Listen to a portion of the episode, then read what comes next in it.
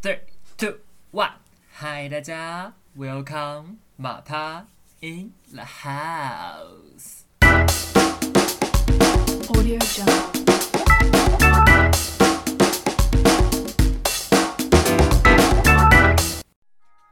嗨，大家晚上好。今天呢是我们 podcast 的第十三集，没有错。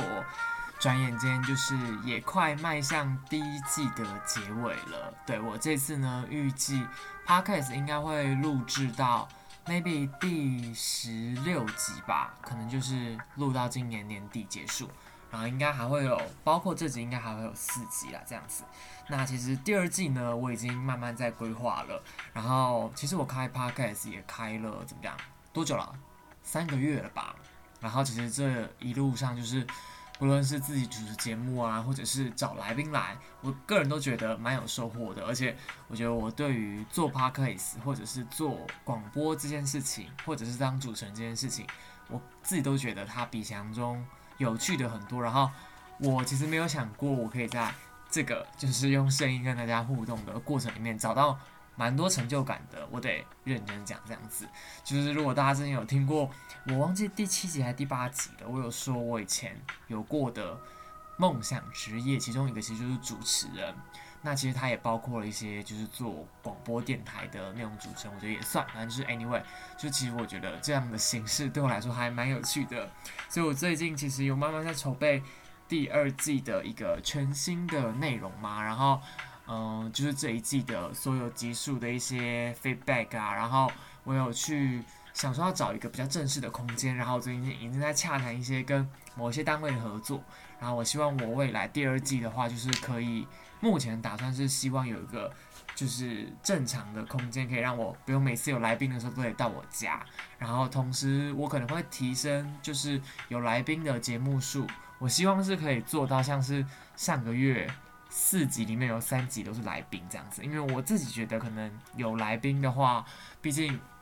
我觉得 p o d c a s 节目有一个很大的魅力的点，就是如果今天是两个完全不同领域的人在聊天的话，其实很好激荡出很不一样的火花。那其实因为每个人的就是身份背景都不同嘛，所以其实我只要觉得有来宾的情况下，整集的节目它就是可以朝着一个意想不到的地方去发展。这样好，吧就是这次前面就先跟大家简单分享一下，第二季是一定会出的，然后我预计是希望可以在明年寒假它就上线这样子，然后到时候就是请大家持续关照啦，也要持续收听这样子。好，那今天其实呢是我自己的一个节目嘛，其实就是因为我 最近忙到很晚，然后可是刚刚有感而发，所以就是想要来跟大家聊个天这样。那其实我今天想要讲的一件事情是，呃，解决问题，就是我今天想要来跟大家聊聊解决问题这件事情。那解决什么问题呢？其实我觉得不太会去设限，只是因为我最近不论是呃我身旁的朋友啊，或者是我自己，就是都遇到了蛮多问题，然后它是需要去被解决的。那我举简单来说好了，其实就是因为我前一阵子，呃，就是在准备申请考试，然后那时候的情况就是，其实我觉得申请国外的研究所真的跟在台湾申请研究所不太一样。嗯、一来是说，因为我要申请美国的那边嘛，其实它就是你知道在世界的另外一端，然后其实我要申请这些文件真的需要很多资料，我就是要去评估啊。你看美国大学的数量，他们又不像台湾，他们应该是说不是不像台湾，是数量比台湾多了，我觉得应该至少有三十倍这么多吧。然后每个学校的 program 又这么不一样，所以其实当时候是我最近在找一些我想要申请的学校。然后找完了之后，再找我要申请的那个硕士项目，然后我在找完这个项目之后，我又在仔细去研究它的官网，然后即便我研究了很久很久很久，然后我上网爬了很多资料，我还申请了很多大陆那边的账号啊，我还是没有办法很确定说这个硕士的项目到底是不是我喜欢的。然后我其实因为这件事情烦恼了好一阵子，因为一来是我会觉得说，如果今天要去国外念书，那它就真的不是一件随便的事情。你就是必须很确定说，你花了这笔钱，你可以到你想要去的地方，或者是你花了这么长。其实我个人准备这个东西前前后后也有七八个月，甚至我觉得如果从头开始算的话，我觉得快要一年了。就是既然你都花那么多时间跟钱了，你当然会希望到一个你觉得你去了一定是哇塞非常值得的地方吧，这样子。所以我因为没有办法很清楚的去。了解那些 program 的相关资讯，我有一阵就觉得很焦虑，我就觉得说，那到底该怎么办？可是我真的试了很多方法，我都解决不了这个问题。然后我后来呢，有一天我就也不算是突发奇想啊，应该是说我一直有想过这个方案。呃，我想先跟大家讲，就是其实我觉得很多时候解决问题这件事情，并不是说你不知道有一个很好的方法，而是我觉得那个很好的方法，我会觉得它往往看起来都会有一点。极端，但是我会觉得说，极端的东西它有时候是最直接的，所以这样的方式其实可以让你比较快的去解决问题，或者是你可以比较快的知道你该怎么去解决问题，也就是说你可以拿到一个比较明确的方向，应该这样讲。好，反正就是回到那时候，我那时候就想到说，其实我是可以去肉搜一些学长姐，那呃，不论是在念。我现在想要去的那个硕士，或者是他可能从那边毕业啦都好，然后我想说可以直接问他们，然后毕竟他们就是当事人嘛，不论他们是正在念或者是已经念完，他们至少都有曾经在这个 program 里面待过一年半或甚至两年这样子，所以问他们其实是一个最最最直接的方式了。那那时候我其实一直没有做这个原因，就是因为我会觉得这个方式很怎么讲，就是很。不一般嘛，就是你去脸书上随便找一个陌生人，然后密他，然后就开始噼里啪啦狂问他一堆问题，就是你知道这个方式其实有一点点，嗯，不符合我们一般的直觉或思考，但是其实这个方法大家应该都想得到。就是这不是一个很难去想到的一个做法，但其实，在跟我同期准备申请的呃一些补习班的朋友啊，或者是我认识的一些外校的同学，他们呃其实都没有做过这样的事情，他们顶多有做过，就是如果刚好有人认识，然后是在念那个学校，他们可能就会去问这样子。那我那时候就是因为我是念医学大学的啊，所以其实我根本就没有这样的管道，我也没有认识这样的朋友。然后我其实也有在我的 IG 啊，或者是我还有特别问我身旁的周遭朋友说，哎，那你们有没有认识？结果就是你知道一无所获。然后我其实就觉得很烦，所以呢，我大概前一个月开始吧，我就直接去 FB 打上我要的学校。然后其实他就会跑出一些相关资料，就是他一定会先搜索台湾人，然后他可能台湾人是他的那个 FB，他又把自己呃念的学校给填进去的，然后其实就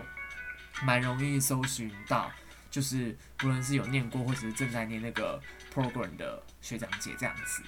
然后我有一次就应该说前一个月的时候，我就实在是觉得很烦，然后我就呃鼓起勇气，我就先打好了很多。怎么讲？就是因为我其实前面已经看过很多资料，所以我对我想要申请的那些学校有一定程度的了解。然后我就把我想要问的问题全部都很详细的列下来啊，然后再附上我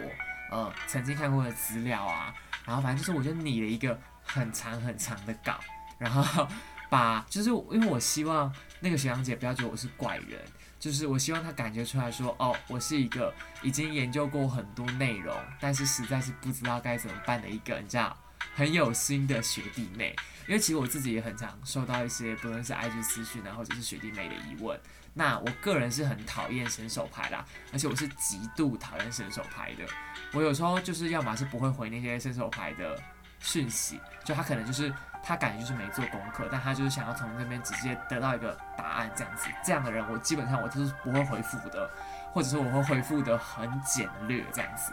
然后，因为我本身就不喜欢这样子的人嘛，所以我自己觉得我再去问一个陌生的学长姐的时候，我应该也不能成为这样的人，所以我那时候也是准备了很详细的资料，然后直接一次的就是传给学长姐这样子。然后，其实我得说，这些学长姐就真的都是叫 angel 天使，他们都超级宇宙无敌热情的。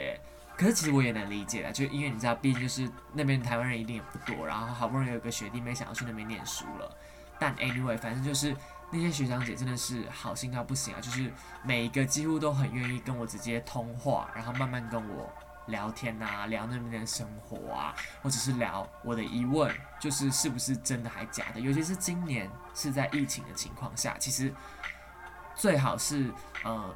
现在正在那边念书的学长姐，或者是呃刚离开不超过半年的，或甚至被因为疫情被遣送回来的都好，他们才可以最确切的知道说那个学校现在的状况是怎么样，那个学校它周遭的呃工作环境啊、实习机会是怎么样。我觉得就是真的是因为我有问到一些这样子情况的学长姐，我才很清楚知道说哦，那如果我明年过去的话，会是怎么样的情况。会很糟吗？还是其实不太会受到影响这样子？反正我那一阵子就是遇到很多这样子的学长姐啊，然后甚至还有一个是我早上有一天在学校才传讯息完，他就因为他是我有问一个学姐，她是被遣送回来，呃，也不算被遣送啊，就是他因为疫情在那边没有办法上课，所以他就决定先回来台湾，然后就是找一份研究生的工作。然后那天是我早上密他，然后他就读了之后，他就说：“那我们下午一点直接去喝咖啡。”这样，我就整个大惊大喜啊！然后我那天就跟那个学姐聊了，我现在聊了好像快一个半小时，还两个小时吧。反正就是那天聊完之后，就觉得收获很大这样子。那我其实就会觉得说，解决问题有时候真的是要靠这样的方式，就是。呃，我以前其实很常会遇到一些问题，我会觉得它解决不了，因为我就会觉得说我已经试过很多方法了，然后感觉不是我的问题了，就是我不是没事，而是呃这个东西它就是以我现在的能力就是做不到或者是达不到这样子。但其实到更多地方去，不论是在呃职场实习呀、工作啊，或者是我以前的工作经验，就是在 PUBDAY 那段时间当外稿编辑的时候。以至于我现在在申请硕士，这种感觉还是学生时候会遇到的事情。其实我觉得蛮多问题真的是得靠这种我觉得有点强硬的手段去解决嘛，或者是我觉得大家可能有时候得尝试一下这种比较嗯，你可能觉得不太可行，但往往都很可行的方法。哦，我再举一个例子好了，就是我在做 YouTube 或者是做 Podcast 的时候，其实也蛮常遇到。我认为需要硬碰硬来解决问题的一些手法，像是录 podcast 好了。其实我目前是有在预约一些我完全不认识的嘉宾，因为我其实节目开播以来，所有的嘉宾都是我认识，而且是我很熟的。那其实就像我前面讲第二季的规划嘛，因为我很希望可以有很多不同的嘉宾，然后最好是来自不同领域的，所以我会觉得我需要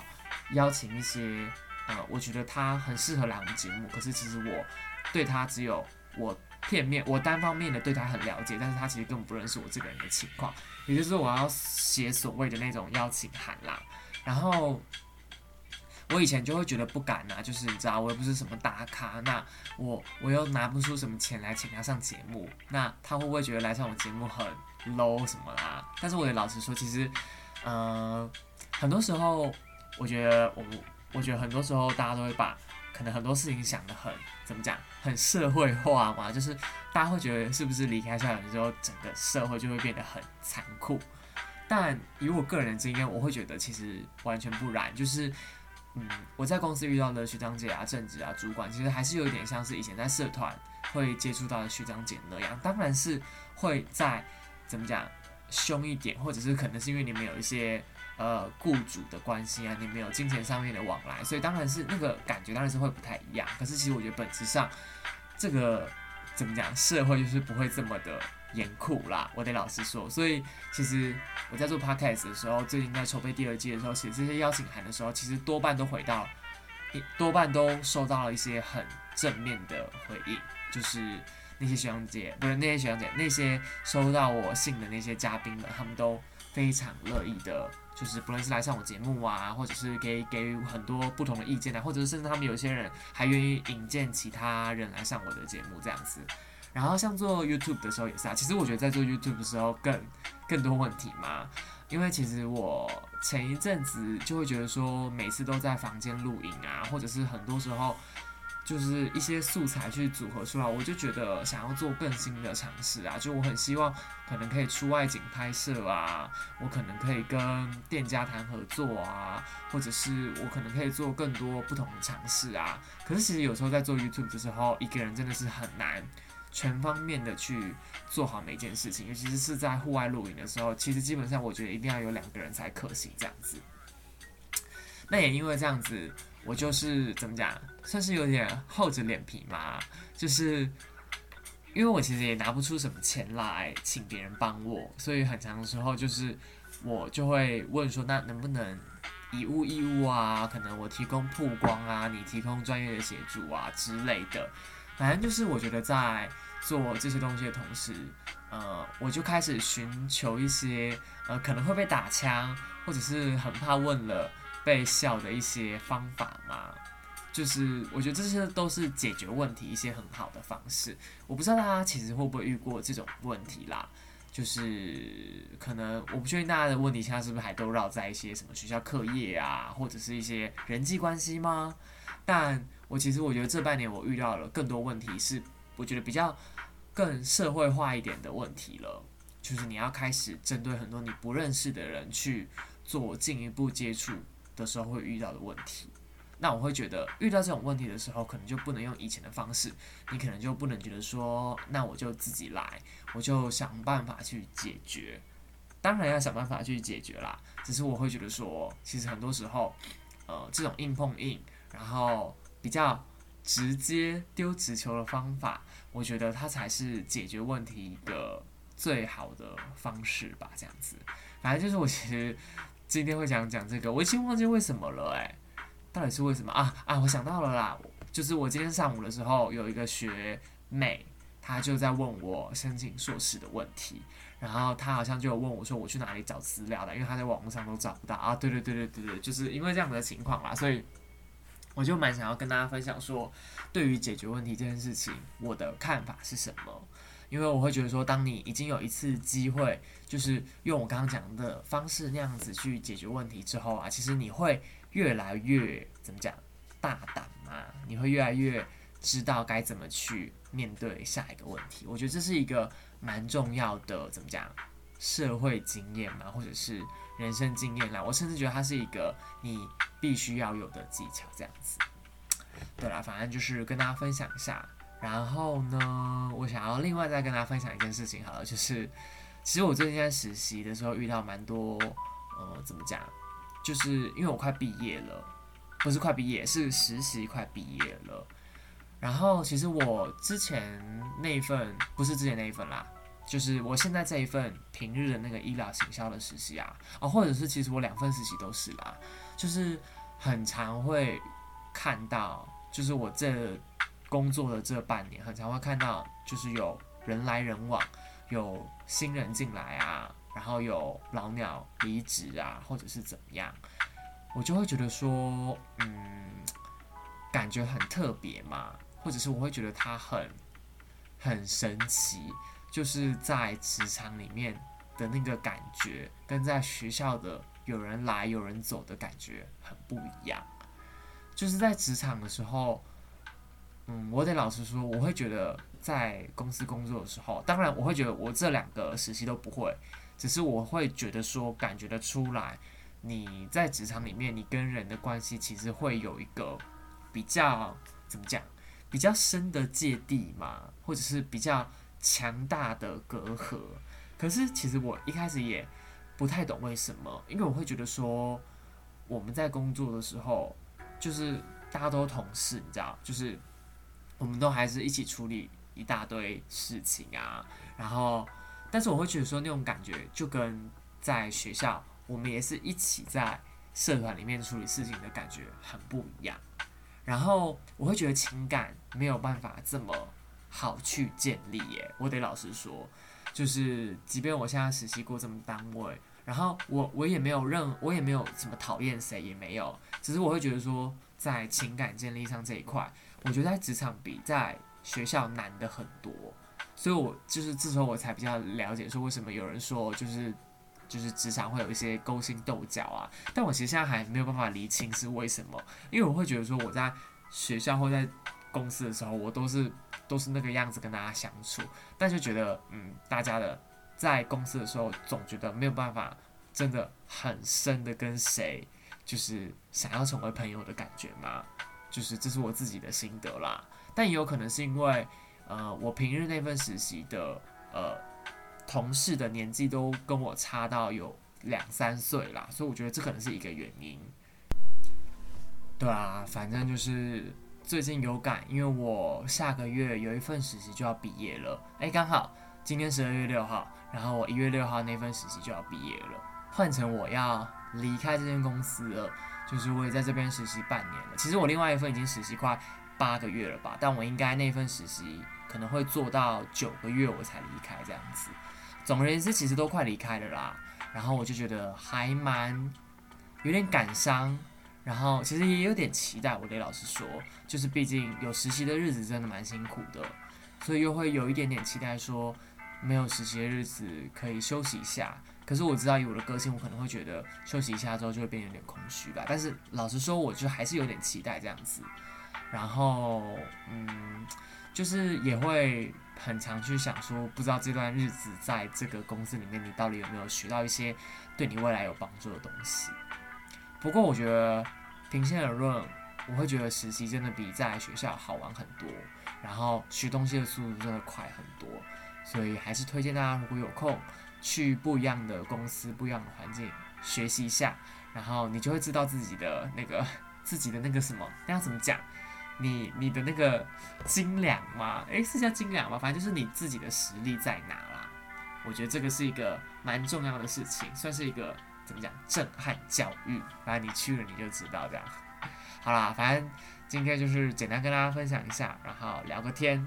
那我最近真的是累到一个不行，然后我刚刚也是处理一大堆事情，处理到现在，所以我要去睡觉了。那今天的 podcast 简单闲聊就到这边啦。那一样就是大家记得要就订阅我的节目啊，给五星评价，然后也可以留言说你希望听到的主题或希望邀请的来宾。然后呢，也可以把我的 podcast 节目分享到 IG 的 Story，你用那个 Spotify 或者是 KKBox 都行。好，那就这样子。那今天的拍开节目就到这边，我们就下期节目见啦，大家拜拜。